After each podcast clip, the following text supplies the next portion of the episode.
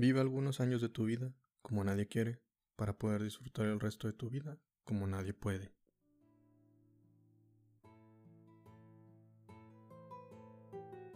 Hey, buen día, buena tarde, buena noche. Es la hora que esté escuchando este podcast. Les saluda a su amigo Don Nadie, a toda esta gente elegante de Spotify en este domingo de Pensándolo Bien, donde hablaremos de temas para desarrollo personal y crítica social, lo más objetivo posible.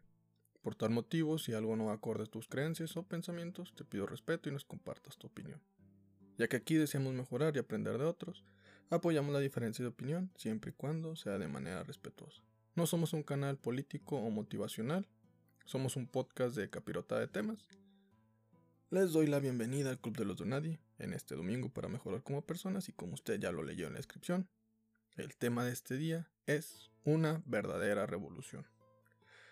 Para esto primero definiremos lo que es revolución.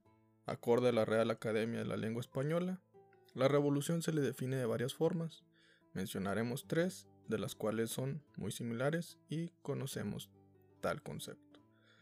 La primera es un cambio profundo, generalmente violento, en las estructuras políticas y socioeconómicas de una comunidad nacional.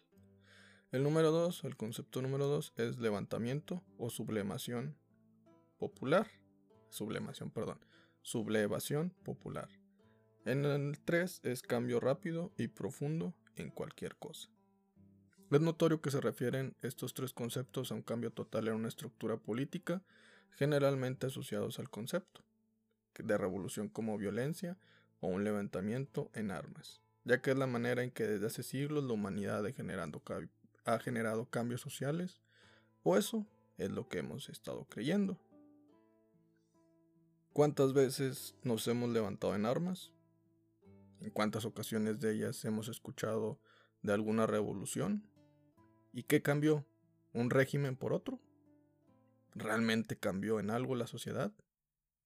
A opinión personal creo que el único cambio que hemos realizado en esas revoluciones es de quien está a cargo de aquella nación y ya. Realmente no ha existido un cambio social real, aunque aquí en México nos hayamos independizado de una monarquía española, seguimos al mando de unos pocos, y esos pocos son unos privilegiados. Podríamos decir que incluso seguimos en una oligarquía.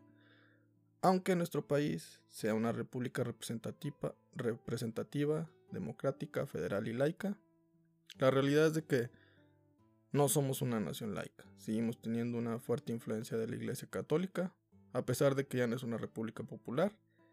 Esta cuatro transformación parece que es lo que se está aprovechando de esta gente necesitada para hacerle una república popular. Si analizamos que la Revolución Mexicana fue llevada a cabo para destituir del puesto a Porfirio Díaz, pues más de 100 años después, les pregunto, ¿existe un cambio? ¿Han dejado de morir reporteros? ¿Han dejado de vivir estos reporteros con miedo? ¿Ha dejado de, de ser un país este, lleno de violencia? Pues, ustedes respóndanme. La realidad es de que no. Solo cambió la persona que nos gobernaba antes. Jamás ha existido una revolución real en nuestro país. Cuando realizamos cambios violentos o levantamientos de armas para quitar un gobierno, se vuelve a caer en los mismos errores del pasado. Se vuelve a creer que gracias a la violencia podemos ser parte de un cambio real. ¿Qué no se suponía que el fascismo moría con la caída de la Alemania nazi? Entonces, ¿por qué sigue existiendo el pensamiento misógino, el feminismo radical, supremacía racial o racismo, el clasismo, etcétera? Ven, seguimos repitiendo errores, seguimos creyendo que la violencia nos traerá una mejor, un mejor mañana, un mañana pacifista. La realidad es de que, al realizar una revolución violenta, quien gana la guerra es el bloque o grupo violento más fuerte. Ahora ellos gobernarán demostrando que son más fuertes. Es la misma ideología con la que vivimos en la época cavernaria, la ley del más fuerte. Hoy los derechistas son los fuertes, mañana los izquierdistas lo serán, pasado mañana algún otro pensamiento político que surja. ¿Alguna manifestación violenta ha generado un cambio?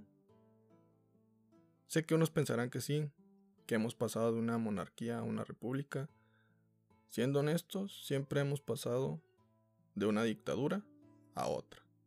Hemos pasado de un país violento gobernado por fulanito a seguir en el mismo país violento gobernado por sutanito.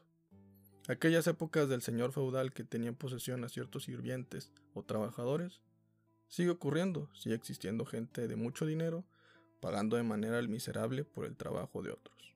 Solo que ahora le llamamos salario mínimo o a las empresas. Realmente se eliminó la esclavitud. Entonces, ¿por qué ahorita en esta época de cuarentena hay mucha gente que sigue dependiendo de seguir trabajando? Porque hay gente que no puede dejar de trabajar en su casa. ¿Por qué la gente sigue trabajando cuando es una cuarentena en su propia casa? Ese home office, ¿realmente somos libres o somos esclavos todavía? Pero está disfrazado. Eso se los pregunto, cada uno lo responde. Tal vez podremos decir que ahora existen leyes que nos protegen. Entonces, te vuelvo a cuestionar. ¿Por qué las cárceles están llenas de gente de clase media y baja? ¿Acaso la clase alta creó esas leyes para protegerse de los demás? ¿Por eso existe tanta impunidad? Parece ser que sí. En un mundo oscuro. Lo sé, esto es un mundo oscuro. Sé que esto suena demasiado negativo, pero entre más nos tardemos en abrir los ojos, más tardará en llegar un verdadero cambio. Peleamos por quién tiene la razón. Peleamos sin sentido. Ni siquiera escuchamos a la otra persona, qué es lo que nos trata de decir, ni siquiera intentamos de reflexionar lo que vamos a decir. Y no tratamos de llegar a comprender las cosas, de enriquecernos con la opinión de otros. Creemos que nuestra opinión es absoluta, que es la única realidad existente en todo el mundo. Qué triste, ¿no? Simplemente estamos buscando ofender a la otra persona si piensa de manera distinta a nosotros. Queremos erradicar la violencia con más violencia, lo cual provocaría que seamos también parte de ella. Deseamos que el sistema legal sea incorruptible y efectivo, pero cuando nosotros somos los que cometen la falta a la moral o constitucional, ahí buscamos empatía y que se haga una excepción a la ley. Deseamos que los gobernantes y policías sean honestos, pero cuando un tránsito nos detiene, lo intentamos sobornar. Queremos que los diputados trabajen, pero nos la pasamos en la oficina en las redes sociales o viendo en qué podemos perder el tiempo. Y actualmente nos quejamos de que el gobierno no toma las medidas necesarias para evitar el contagio del coronavirus, pero nos vamos de vacaciones a la playa para aprovechar los costos bajos. Criticamos que ciertas empresas no cancelan eventos como el Vive Latino pero asistimos a dicho evento. Somos egoístas en todos los aspectos, somos hipócritas y convenencieros. Hay familias que se han contagiado del coronavirus, pero no desean que la información se dé a conocer porque mancharía su disque reputación.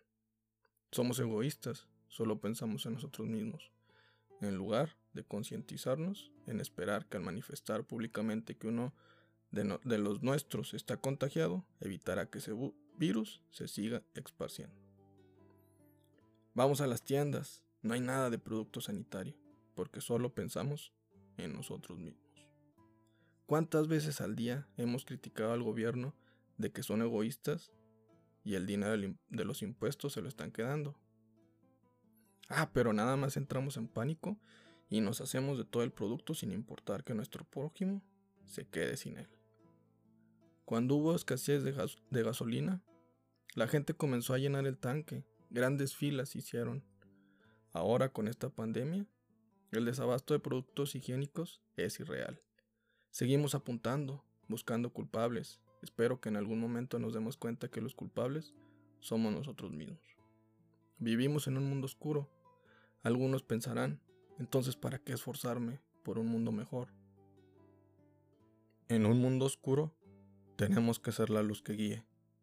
No que desinforme, sino que inspire el cambio, que nos ayude a hacer la salida de aquel agujero.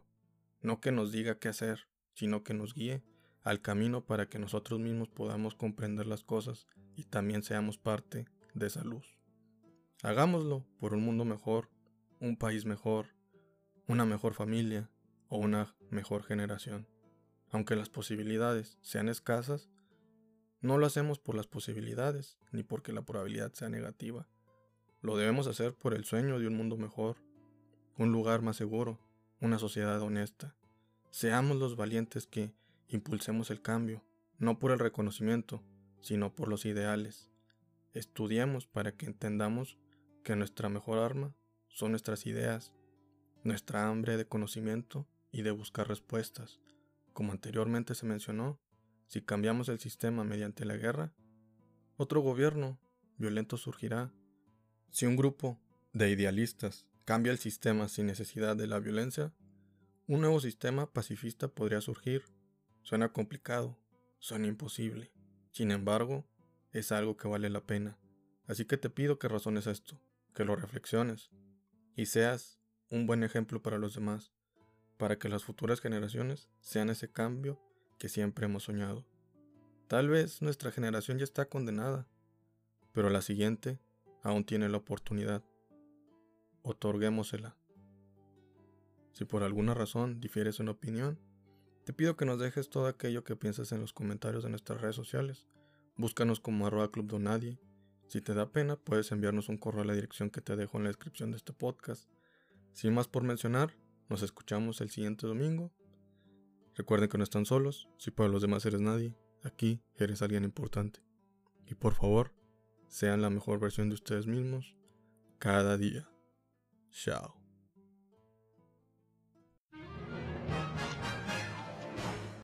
La fortuna ayuda a quienes se atreven a intentarlo.